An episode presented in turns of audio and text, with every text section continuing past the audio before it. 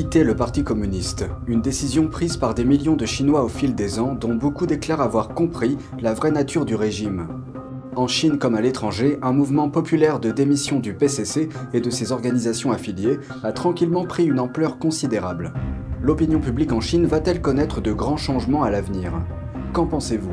Faites-le nous savoir ci-dessous et abonnez-vous si vous ne l'avez pas encore fait.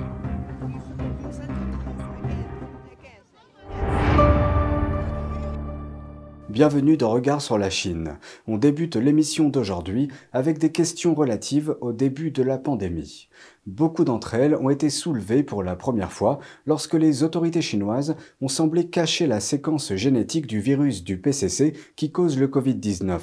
En 2020, des chercheurs chinois ont fait une demande à l'agence sanitaire américaine.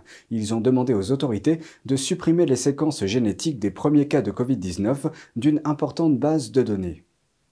Les Instituts nationaux de la santé des États-Unis, ou NIH, ont accédé à cette demande. Expliquant pourquoi, le NIH a déclaré que les auteurs de documents de recherche détiennent les droits sur leurs propres données, y compris le droit de les retirer. Les données supprimées contiennent des informations essentielles, notamment les séquences génomiques d'échantillons de virus prélevés sur des patients de Wuhan. Ceux-ci ont été collectés en janvier et février 2020, juste après le début de l'épidémie. La séquence du génome d'un virus est cruciale pour la recherche et le traitement, et la demande de la Chine au NIH n'est qu'un exemple parmi d'autres. Dès janvier 2020, un laboratoire de Shanghai a publié la première séquence génomique du virus au monde. Mais un jour plus tard, les autorités chinoises ont ordonné la fermeture du laboratoire la dissimulation apparente des données ne se limite pas aux séquences génomiques. Les responsables chinois étaient au courant de l'existence du virus au moins dès décembre 2019, mais ont caché l'information pendant des semaines. Les responsables ont également puni les médecins qui ont tenté de lancer l'alerte, y compris le docteur Li Wenliang. Li a par la suite contracté le virus et est décédé. Après l'épidémie initiale, les autorités chinoises ont fermé le marché de fruits de mer de Huanan à Wuhan. Le Parti communiste chinois considère qu'il s'agit de l'origine du virus du PCC.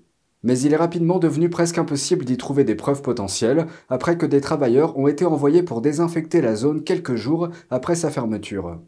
Outre sa mainmise sur les données relatives au virus, le régime chinois a également arrêté des journalistes citoyens qui ont parlé de l'épidémie.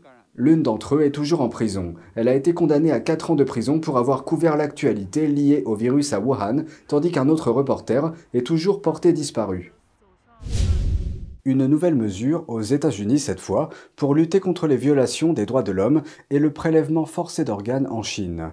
Un projet de loi visant à lutter contre ce crime orchestré par l'État communiste a été adopté à l'unanimité par la Commission des Affaires étrangères de la Chambre des représentants mardi. Il va maintenant passer par une deuxième étape de validation. Voici les dernières nouvelles. Le projet de loi est connu sous le nom de loi de 2023 pour l'arrêt des prélèvements forcés d'organes. Si elle est adoptée, il prévoit des sanctions à l'encontre des auteurs de ces actes, leur interdisant l'entrée aux États-Unis et bloquant leurs transactions financières sur le sol américain. Chris Smith, membre du Congrès, est le principal responsable du projet de loi. Voici ce qu'il avait à dire. Mon projet de loi porte sur les prélèvements d'organes, les prélèvements forcés d'organes, et sur le fait que le Parti communiste chinois, sous la direction de Xi Jinping, assassine entre 60 et 100 000 hommes et femmes âgés de 20 ans en moyenne en Chine, des Ouïghours, les pratiquants de Falun Gong, pour leur voler leurs organes. C'est un acte barbare qui fait penser au nazisme.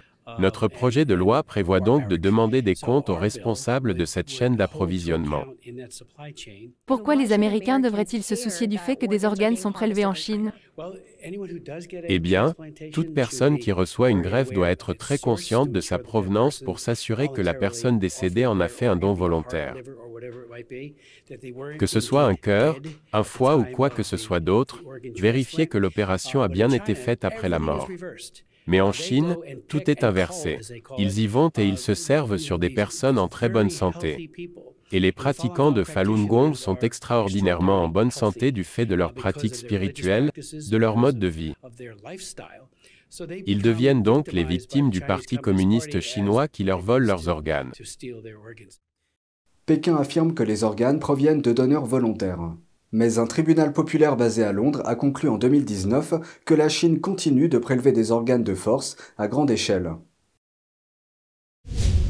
La diplomatie pourrait dégeler entre Pékin et Canberra. Les dirigeants et les responsables des deux nations cherchent à reconstruire leurs liens. Deux ans et demi après qu'une série de restrictions commerciales chinoises ait frappé les produits australiens. Pékin a imposé ses sanctions en 2020. Elles s'élèvent à environ 14 milliards de dollars et concernent des produits allant du charbon au vin. Les limites ont été largement considérées comme une réponse aux disputes concernant le géant chinois de la technologie Huawei et le vol de propriété intellectuelle par Pékin, poussé à leur paroxysme après que Canberra a demandé une enquête sur les origines du Covid-19. Mais maintenant, le commerce pourrait être sur la voie d'une relance. Dans le secteur de l'énergie, les services publics et les négociants chinois ont intensifié leurs achats de charbon australien en février. Et début janvier, Pékin a autorisé quatre entreprises soutenues par l'État à faire commerce de charbon australien. C'était le premier signe d'un assouplissement de cette interdiction officieuse. La Chine est le plus grand consommateur de charbon au monde et l'Australie le deuxième exportateur mondial. Une reprise complète des échanges pourrait soutenir les prix mondiaux des combustibles nécessaires aux grandes industries comme la production d'électricité et d'acier. Toutefois, si les échanges reprennent, de nombreux producteurs prévoient d'éviter de redevenir trop dépendants de la Chine. Ce changement semble prometteur, mais les divergences sur la sécurité nationale, les droits de l'homme et les liens de l'Australie avec les États-Unis et la Grande-Bretagne par le biais de l'alliance AUKUS pourraient rendre la route plus chaoteuse.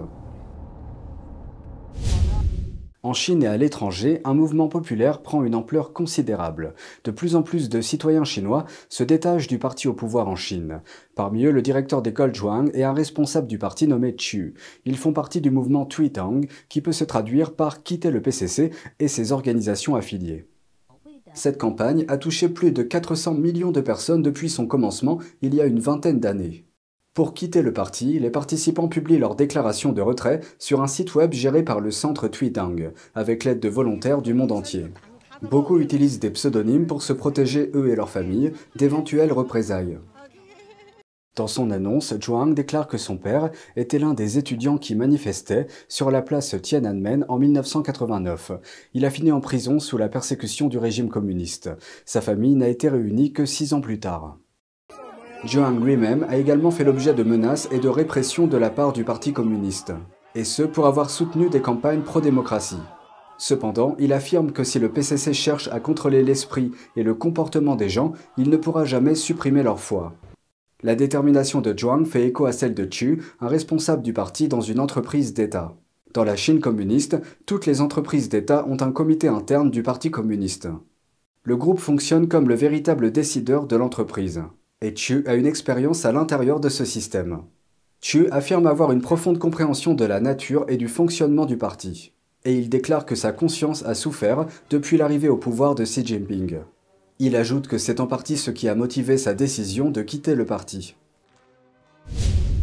C'est tout pour aujourd'hui, merci d'avoir suivi Regard sur la Chine. On se retrouve lundi pour une nouvelle émission, prenez soin de vous et à bientôt.